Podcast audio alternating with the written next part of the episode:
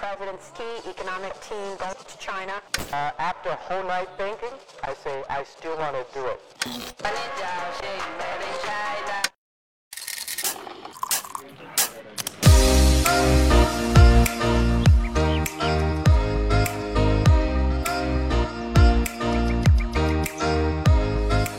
Hey there, this is Rui Ma, your China Tech Analyst. Welcome to TechBuzz China Livecasts by Pandaily. As the name suggests, these conversations are recorded live and then edited for your listening pleasure. Some of these chats are open to the public, and we welcome you to join us. So be sure to follow us on Twitter or sign up for our mailing list to get notified. Remember, members of TechBuzz China Insider get priority access. So if you're an investor or operator looking to join the smartest community online focused on China tech, go to TechBuzz China and see if you qualify. Extra thanks to our partner Pandaily, where you can learn everything about China's innovation. Thanks for subscribing, guys, and do give us a review.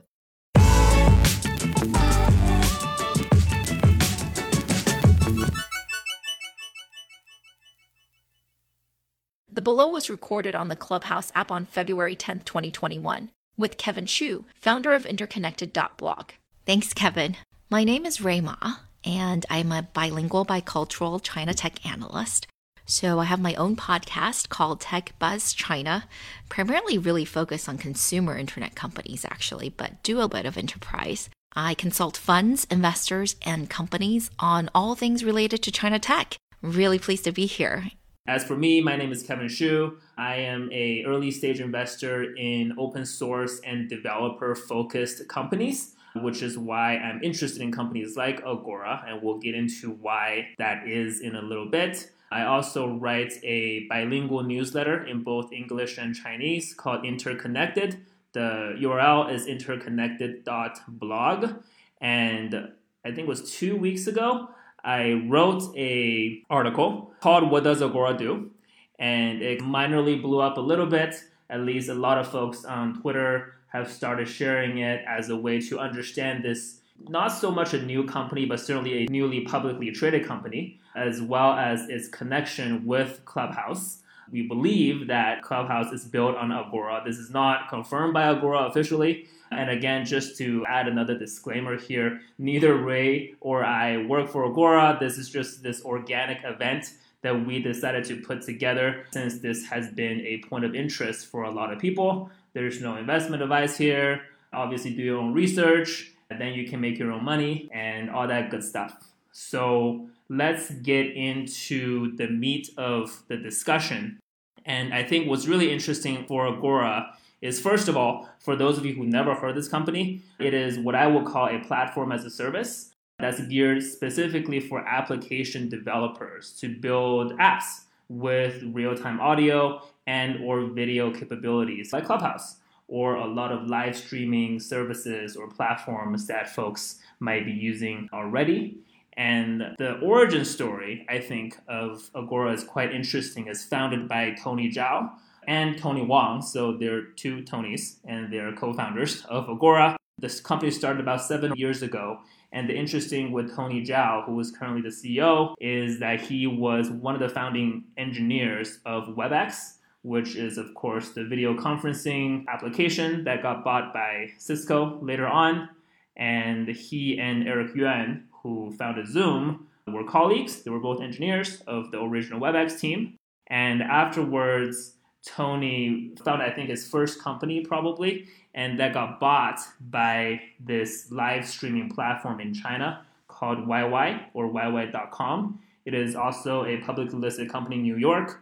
Most of you might have only heard of YY because of the recent Muddy Waters report kind of shorting the company. Might have been the first time you thought about this company. But way back in the days, Tony was YY's CTO.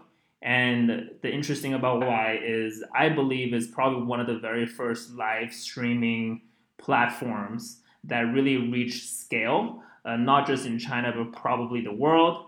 And it already had a lot of these features of interaction, of tipping, of just all kinds of virtual life living, literally, of people who are living their real life online, so to speak. There are all these KOLs and influencers just talking about stuff live streaming themselves online. And if you are interested in really getting a feel of YY's cultural impact, I recommend you watching this documentary called People's Republic of Desire, which is really interesting and very well done, very polished documentary to talk about YY's cultural impact in China. But what YY also did was because of these online interactions, it kind of necessitated a lot of technological innovation as well. It is not easy to build a set of technical infrastructure to have to be able to handle all this traffic, whether it's the interaction, whether it's the live streaming, to be able to build a network that is ready for those kind of online interactions. So I think that, among other things, really gave Tony Zhao the inspiration to build Agora to be able to solve the kind of problem, the kind of technical problem that he was trying to solve for YY, but for developers hopefully everywhere around the world, as opposed to just for one company. So I want to talk about YY for a little bit. It's now rebranded as Joy, still spelled with two Y's, but it really began as a service for gamers. If you search for the Internet Archives back in 2010 or 11, it was really actually very popular for its audio chat rooms, much like we have on Clubhouse today. Tony Zhao was the CTO for a while. He did leave in 2013. Again, read about the company at its IPO in 2012. Under Tony's watch, it had already achieved some pretty spectacular technical feats. So, for example, it could support 8 million concurrent users, which is quite a lot.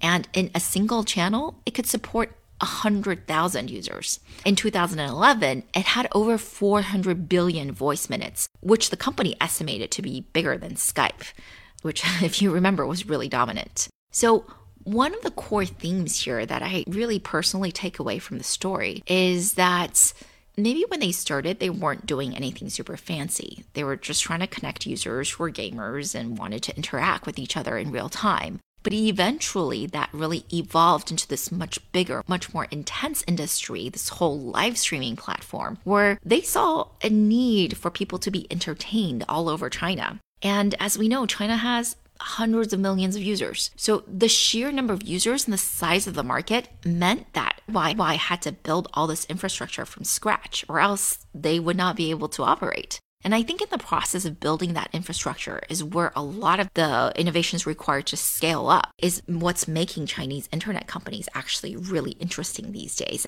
That's right. And I think that pattern actually exists in the US as well. And it's probably better understood, like because of the sheer size of Google, and they have to necessitate managing their infrastructure resources better. That came with the concept of container, which became Docker and a bunch of other things. And now our whole cloud infrastructure is really containerized and we don't even think about it.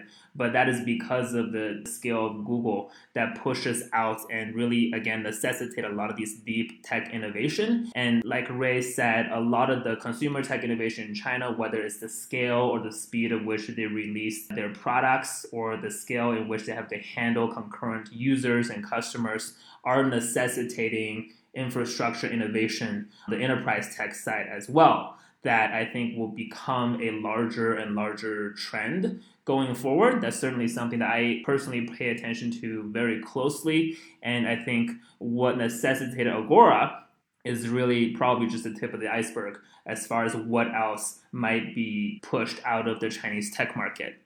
And I'm going to go into exactly what Agora's technology is right now. So explain in the plainest term possible why Agora's core technology actually matters in terms of its usefulness. What the company provides is what is a software defined networking solution or SDN. And SDN is this, in my opinion, very revolutionary paradigm that first came out of Stanford's academia and the goal was to separate what is called data plane and control plane. So if we think about the internet, let's just say the first dot com bubble or a little bit before that, the first iteration of the internet, the way that the internet as a network is designed is what is called a best effort network. And that literally just means the internet is going to try its best to deliver some data, whether it's a file or a text or mm-hmm. audio or whatever you want to send to it. And it'll just try its best. And it won't necessarily guarantee that it will get delivered or that even if it's delivered, that the quality will be the same, that the data will not be corrupted along its way. And obviously, that's not very good. And if any of you were alive and using Skype in the old days or any sort of these like audio video kind of interaction format, it really wasn't very good. And I think Tony, when he was building WebEx back in the days, felt a lot of the technical pain of that. And what's really impressive, I think, about the software defined network way of thinking about the internet is that it was a way to separate the data, which is flowing through the pipes of the internet, all the fiber cables and whatnot that really sends the data back and forth and the control of the flow of that data, which used to be all glued together and is now separated so that engineers can use software and algorithm to optimize and to improve the delivery of that data, whether that is audio, video, or whatever. And Agora, in a nutshell, the technology is one of these SDNs. And it's designed to specifically optimize the delivery of just audio and video.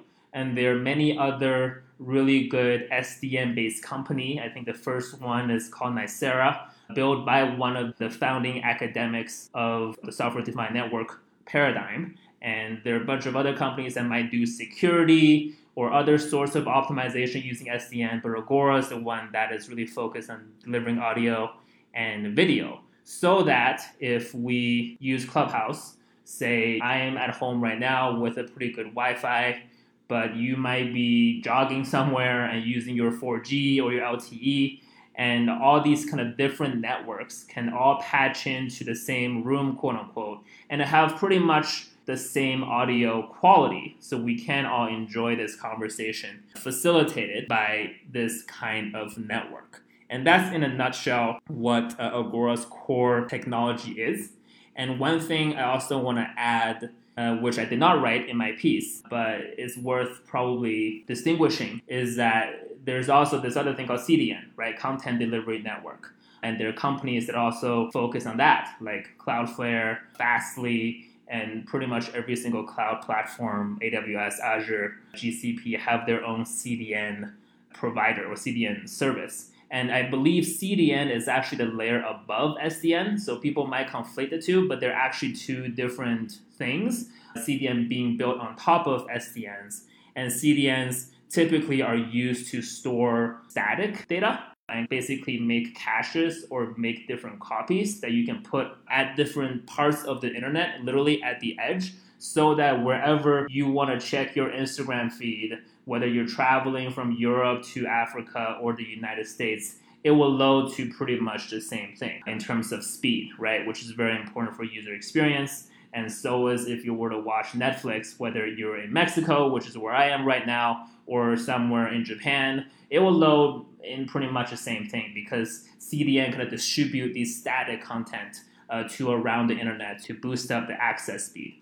And obviously, that doesn't really work if you're doing live streaming or live audio because you can't really store copies of what we're doing right now because we don't even have copies. We just started this room a few minutes ago. So hopefully that gives everybody a pretty good understanding of the core tech of Agora. The next thing I want to talk about is Agora's business model, which I find very interesting. I will call this the developer friendly API model. So the way the company actually makes money is that first of all, it gives every single account a free 10,000 minute per month, I think. Like any random developer or any just person can just sign up for it and use it. And fun personal anecdote. Last year, it was like mid last year or something, when there was a real possibility that WeChat might get shut down in the US, I actually spent a couple days signed up for a developer account on Agora and played around with it and made a janky little video conferencing app so that in the case that maybe I can't use WeChat, I can send my mom this link and then she can still talk to me via video. So it worked decently well, and I just used some free minutes that they gave me. But obviously, I did not end up having to use it because we can still use WeChat. But that was uh, kind of my personal taste of overall the product itself. And there are two hallmarks of this developer friendly API model I think is worth noting. One is that it's pay as you use. So there's no need to have any upfront commitment to spending a lot of money and or time upfront before your app is actually used by people. And the more your app gets used, the more Agora will charge you for the usage, but it's pay as you go. And the other part, which I alluded to with my own experience, is that it is self served for the most part. There's no salesperson really bothering you when you sign up for an account, when you're just hacking on an idea, when you just have an itch and you want to build something. And that's a super developer friendly way to go to market because I'm pretty sure there are no engineers or developers out there who actually enjoy uh, talking to salespeople. No offense to my friends in the sales world, it's a very important function for any company. But the way Agora kind of presents itself to that audience is very self serve and is also pay as you use, which is very important and also very innovative in a lot of ways. I don't think there are that many companies that are yet applying this kind of go to market or business model in the public market. Twilio being one, Agora, and a few others in, in terms of usage based model. But there are many other companies in the private market doing that because it is in my opinion, where the market is going as far as the consumption pattern or the consumption preference of developer focused products like Agora and other kind of similar products.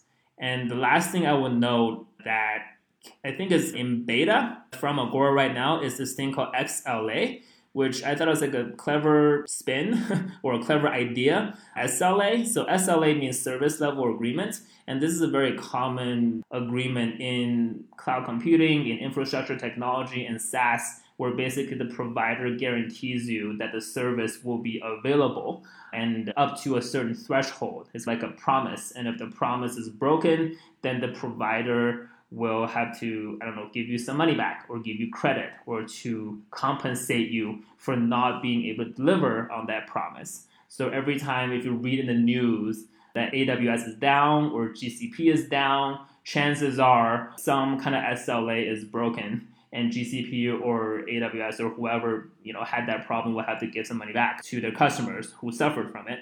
And XLA is this newish thing that Agora rolled out, and the X I think means experience, which is going back to the core tech discussion. Uh, because they did all this optimization to not only deliver audio and video data on time, but also to maintain some quality. The way they want to measure themselves is not just by delivery, but also by the quality of the delivery, and to be able to guarantee their customers a level of experience and of course, if that isn't met, then they will have to compensate probably the customers as well in the same way that SLA does. But to me, their kind of confidence in rolling out something like this does speak to probably their technology being pretty good, even though this XLA thing is still in pilot phase. So that's something that's TBD for me as just like a armchair watcher of the company to see how XLA will shape up, how many people might take it up, whether it will actually hurt or help Agora, the company,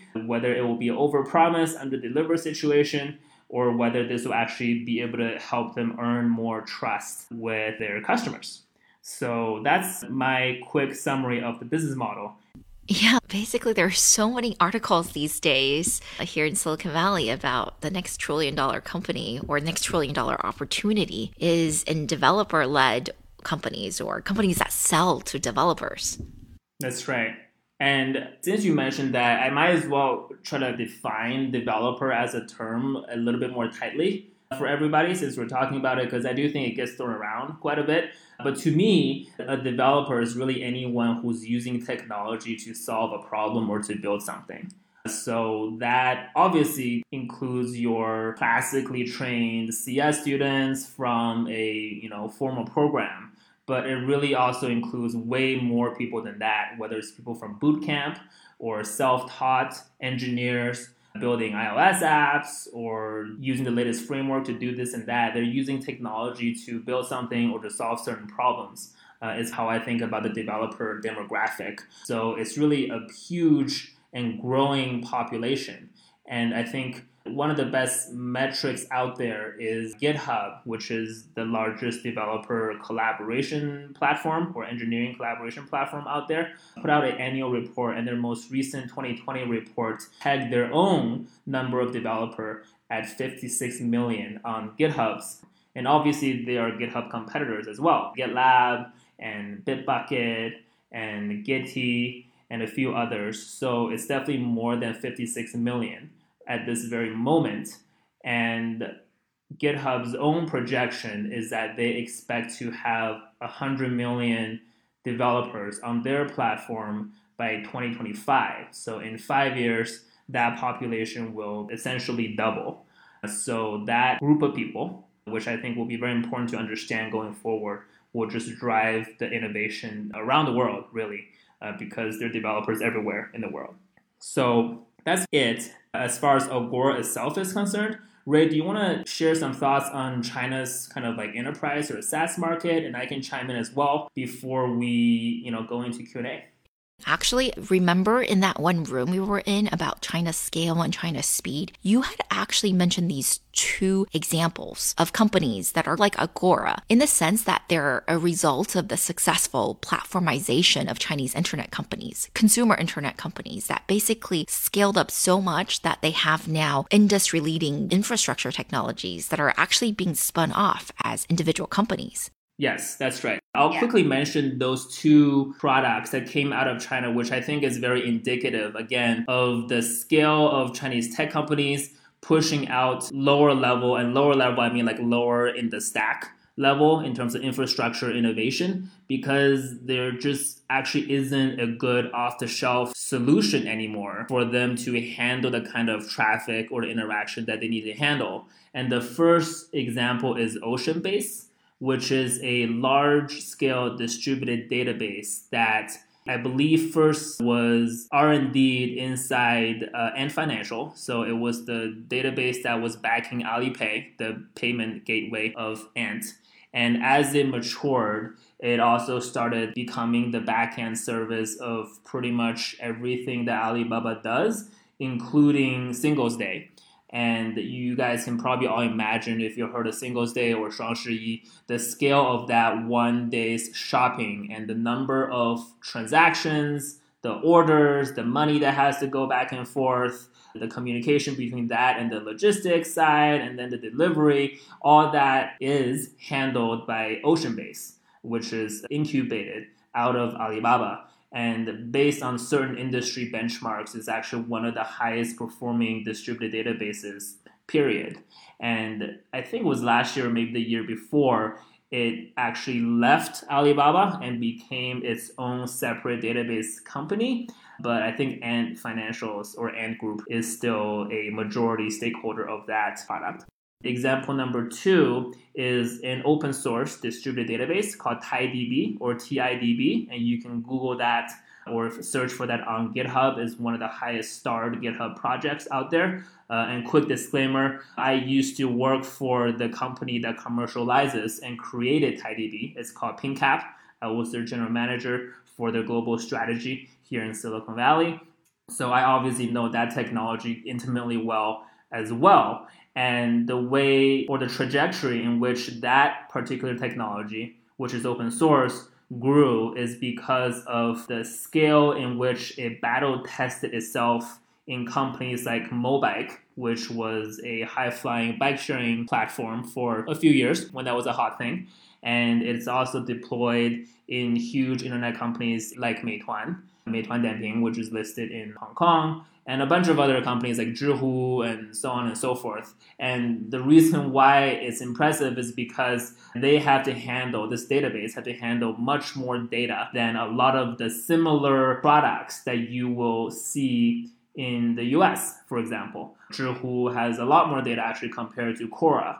And the Meituan probably generates more data, quite frankly, than DoorDash, for example. I don't know that for a fact, but just looking at the variety of services that Meituan has to deliver for its users compared to something like a DoorDash or Instacart or whatnot, the scale is actually quite huge. And again, that goes back to our earlier core point that a lot of these scaled internet companies in China are pushing out really impressive innovation on the infrastructure tech side almost by necessity.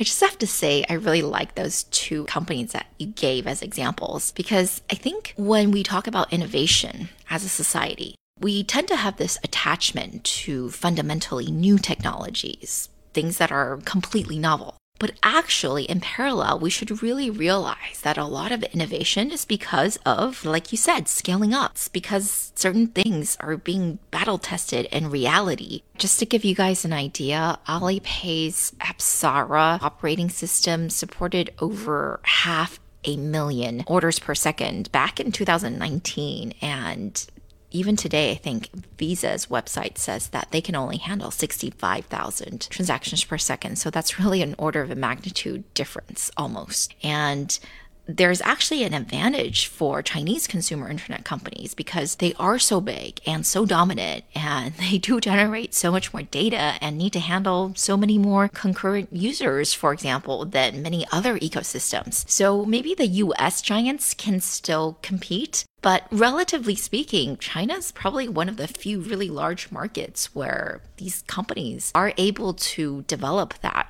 really hardcore infrastructure technology. So it's personally no surprise to me because that's out of necessity. And I think there's always been this debate about, well, which is going to be the year that China enterprise and SaaS really take off. And I think that when we talk about enterprise companies, there's cloud companies, there's actual SaaS companies, but now there's also this relatively new crop of developer facing companies. And like you said, developers are broader than just coders. And now I'm starting to think that maybe you have the right idea and it's this last group that's going to see the most success more quickly because these developer companies are actually probably easier to internationalize, right? You don't have to depend on direct sales forces, and SaaS products are so dependent on how businesses actually operate, which can vary a lot from geography to geography. But if you're primarily just selling to other developers,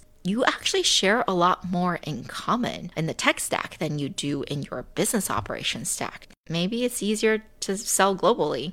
What a great segue, Rui, to the Q&A session. so one last point I will make on the enterprise market in China, and then we'll open up for Q&A, is interestingly coming back to Agora. I think it was only a couple weeks ago. Agora bought a company called EasyMob, and it's basically an API, but for messaging, so for IMs. And it was interesting to me, and I want to bring this up to you guys because China's enterprise market actually has been around for close to 10 years now, and they're actually older companies, right? Kingsoft or Jinshan, which is like way back in the days.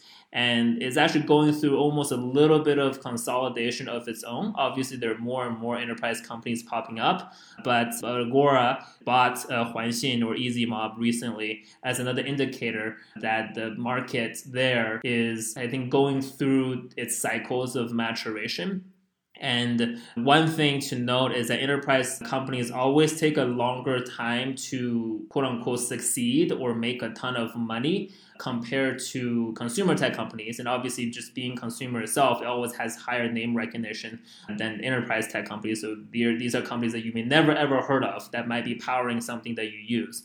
But I just thought that is also fascinating as the United States or Silicon Valley specifically is also going through its own boom of SaaS companies and cloud based companies achieving incredibly high valuation in the public market and certainly seeing that in the private market as well.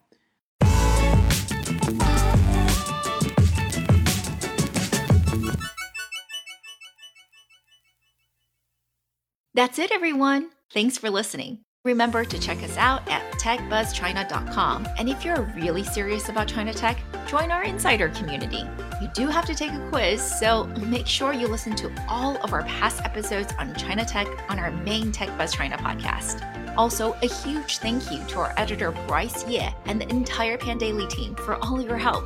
Remember to go to pandaily.com to learn all about China's innovation. See you soon!